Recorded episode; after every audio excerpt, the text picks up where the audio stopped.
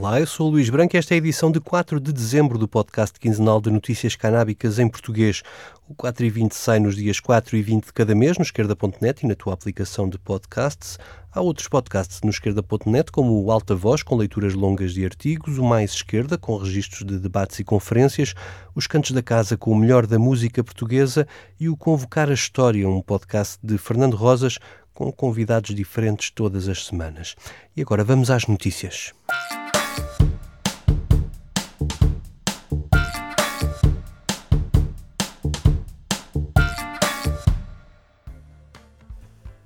Esta semana fica marcada por uma decisão histórica nas Nações Unidas. Quase 60 anos após a aprovação da Convenção Internacional, que é um marco do proibicionismo, a Comissão de Drogas da ONU aprovou esta quarta-feira a retirada da cannabis da tabela das drogas mais perigosas e sem valor medicinal, o que equivale a reconhecer o potencial terapêutico da planta. A decisão surge na sequência de uma recomendação da Organização Mundial de Saúde no ano passado e esteve para ser tomada há uns meses, mas a reunião foi adiada por causa da pandemia. Agora foi de vez, mas a votação foi renhida. A comissão que junta mais de 50 países, entre os quais 12 da União Europeia, aprovou a recomendação da OMS por apenas dois votos de diferença. A cannabis e a resina de cannabis deixam assim de estar incluídas na tabela 4, considerada a mais restritiva e onde estão as substâncias mais perigosas para a saúde. O facto de o uso terapêutico da cannabis ter desenvolvido nas últimas décadas em muitos países, com uma profusão de estudos científicos a comprovar a eficácia de vários componentes da planta, a par do inexistente risco de morte associado ao consumo, foram reconhecidos pela Organização Mundial de Saúde como razões de sobra para retirar a cannabis da tabela mais restritiva da Convenção que controla as substâncias estupefacientes a nível mundial. Na sua recomendação, a OMS decidiu, porém, não propor a retirada da cannabis da tabela 1, apesar de não considerar que a cannabis esteja associada com o mesmo nível de risco para a saúde que a maior parte das outras substâncias dessa tabela. A decisão da ONU vem assim reparar o erro histórico dos autores da Convenção, nos anos 60, que instituíram o proibicionismo a nível global. Um dos principais argumentos contra a legalização foi sempre que os tratados internacionais a proibiam. Esse argumento fica assim mais vazio de sentido com a decisão desta semana e os países que decidam avançar na aposta na investigação científica ao potencial terapêutico da planta já não têm de temer qualquer tipo de sanção por violação das convenções. A reunião da, da, Comissão de Drogas da ONU tinha outras recomendações da OMS sobre a cannabis na agenda de votações, mas foram todas chumbadas. Foi o caso da reclassificação do dronabinol e dos seus derivados ou a retirada das tabelas dos extratos e tinturas de cannabis.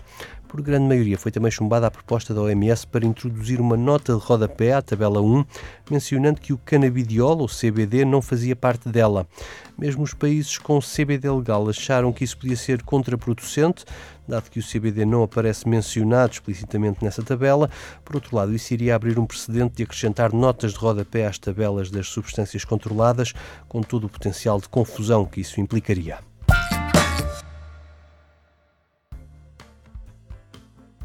E por falar em CBD, este mês houve novidades para a jurisprudência europeia. O Tribunal de Justiça da União Europeia declarou ilegal a proibição francesa de comercialização do canabidiol.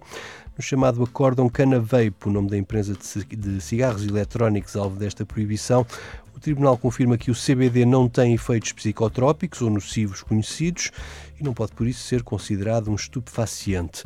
O acórdão cita mesmo as razões da recomendação da OMS, agora chumbada na ONU, a favor desta leitura. Quer isso dizer que ao CBD é aplicado o princípio da livre circulação de bens e mercadorias no espaço europeu. Um dos líderes da empresa que inventou o vaporizador de CBD, Sébastien Baguerre, afirmou que é um alívio poder passar a ser reconhecido como um empresário inovador e não como um traficante de drogas, face à posição do governo francês, que considerava apenas legal o CBD sintético e não o natural extraído das flores de cannabis, o tribunal esclarece que também este canabidiol é legal face à lei europeia. Em semana de votações históricas, há outra que pode ter lugar nos próximos dias no Congresso norte-americano. O chamado MORE Act pode ser agendado no plenário, apesar da oposição de deputados republicanos. Seria a primeira votação acerca do fim da proibição da cannabis a nível federal. Ele prevê a reclassificação da cannabis a nível federal, abrindo a porta à descriminalização, mas também apagar dos cadastros as condenações por posse de cannabis e instituir um imposto federal de 5% sobre as vendas, onde elas já são legais, alocando essa receita fiscal às comunidades mais afetadas pela guerra às drogas.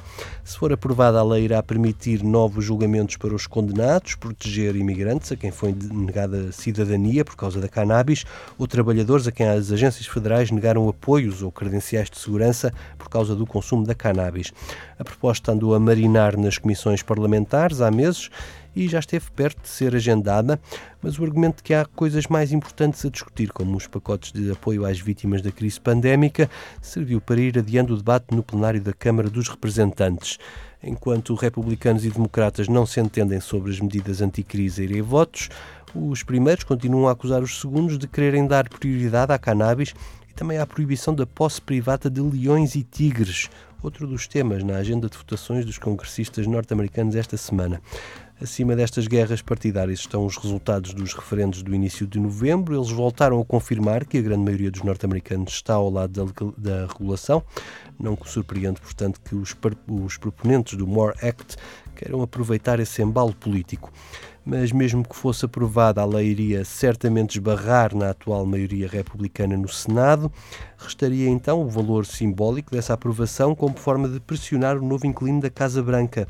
Joe Biden não é conhecido por ser favorável à legalização, embora tenha já admitido que foi um erro ter patrocinado leis que reforçaram a repressão aos consumidores. Ao invés, a nova vice-presidente, Kamala Harris, foi uma das mais aguerridas proponentes desta lei.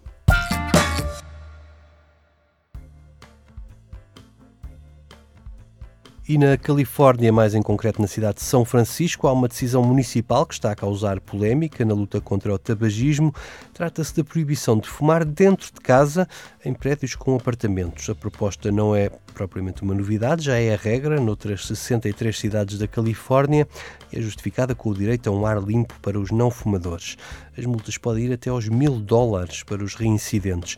Então qual é a polémica? É que a proposta previa essa proibição também para a cannabis, mas ela foi chumbada pela Comissão Municipal. Ou seja, a partir do mês que vem, os moradores de São Francisco deixam de poder fumar tabaco em casa, mas podem continuar a fumar cannabis à vontade. O que à partida parecia uma discriminação inaceitável tem afinal uma justificação muito simples para a Comissão Municipal é que justamente a habitação é o único sítio onde os consumidores de cannabis a podem fumar legalmente, ao contrário dos consumidores de tabaco que podem ir fumar à rua sem se arriscarem a problemas com a lei. Ainda na Califórnia já saíram os números das receitas fiscais da cannabis em setembro e eles fizeram o fisco rever em alta as suas projeções de receita. O crescimento das vendas acelerou bastante em 2020, apesar da pandemia, e isso pode traduzir-se no fim do ano a ultrapassar a barreira dos mil milhões de dólares de receita fiscal isto somando o imposto sobre o cultivo, a venda e o consumo.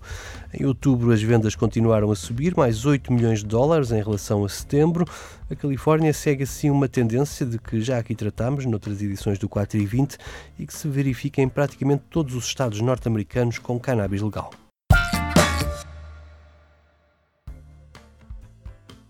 Uma coisa é certa, os Estados Unidos preparam-se para ficar ensanduichados entre dois países com cannabis legal, o Canadá e o México, que viu o Senado finalmente aprovar em novembro a legalização. Os detalhes do projeto já vos contei aqui na última edição do 4 e 20. A novidade é o presidente mexicano ter aberto a boca sobre o assunto considerado uma incógnita em todo este processo por causa da sua associação aos setores religiosos mais conservadores do país. López Obrador, que foi eleito como agenda social progressista, veio dizer que a legalização faz parte de uma revolução nas consciências, onde cada um é responsável pelos seus atos.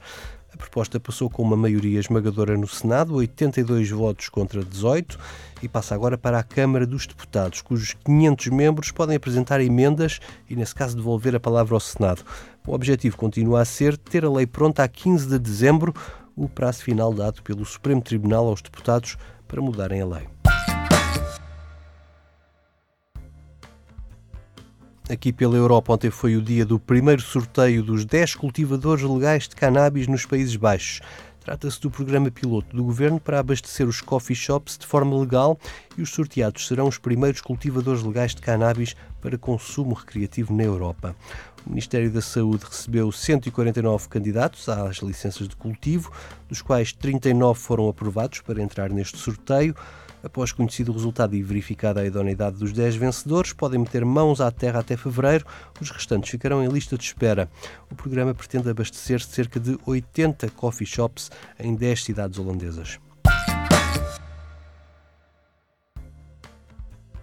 E um novo estudo publicado pelo Journal of Adolescent Health procurou avaliar o impacto da legalização da cannabis para fins recreativos no consumo adolescente de cannabis, mas também no tabaco e bebidas alcoólicas. Para isso, usou os dados do inquérito aos comportamentos de risco juvenil, feito a mais de um milhão de adolescentes entre os 14 e os 18 anos, em 47 estados norte-americanos. Os investigadores do Boston College não encontraram nenhuma relação entre a legalização para fins recreativos e o aumento da probabilidade de consumo, ou mesmo o nível de consumo dos adolescentes norte-americanos, até encontraram provas do contrário, pois o número de adolescentes que declaravam ter consumido cannabis no mês anterior caiu 16% após a legalização. Para o diretor da ONG Pró-Regulação, Normo, esta nova descoberta vem somar-se à já extensa literatura científica que mostra que a legalização pode ser implementada de forma a permitir o uso adulto e, ao mesmo tempo, limitar o uso juvenil e o abuso desta substância. E, claro está, deita uma vez mais por terra os argumentos dos opositores da legalização, sempre cheios de certezas de que o consumo adolescente iria disparar.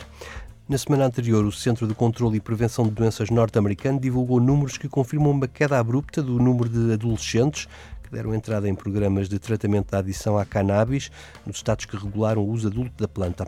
É verdade que essa queda aconteceu um pouco por todo o país.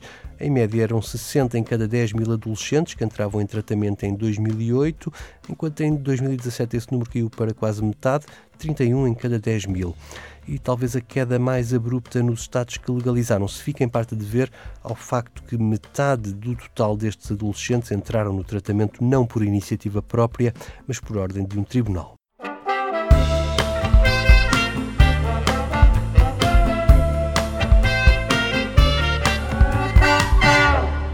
Despeço-me com um momento musical. Vamos recuar então a 1961, o ano em que o proibicionismo pôs a cannabis na lista das drogas mais perigosas, de onde só saiu esta semana. Nesse ano andava pelos tops o Danny Williams a cantar este Moon River. Agora o 420 vai de férias, já só volta em 2021. Até lá! Moon River, whiter than a mile. I'm crossing you in style someday. Old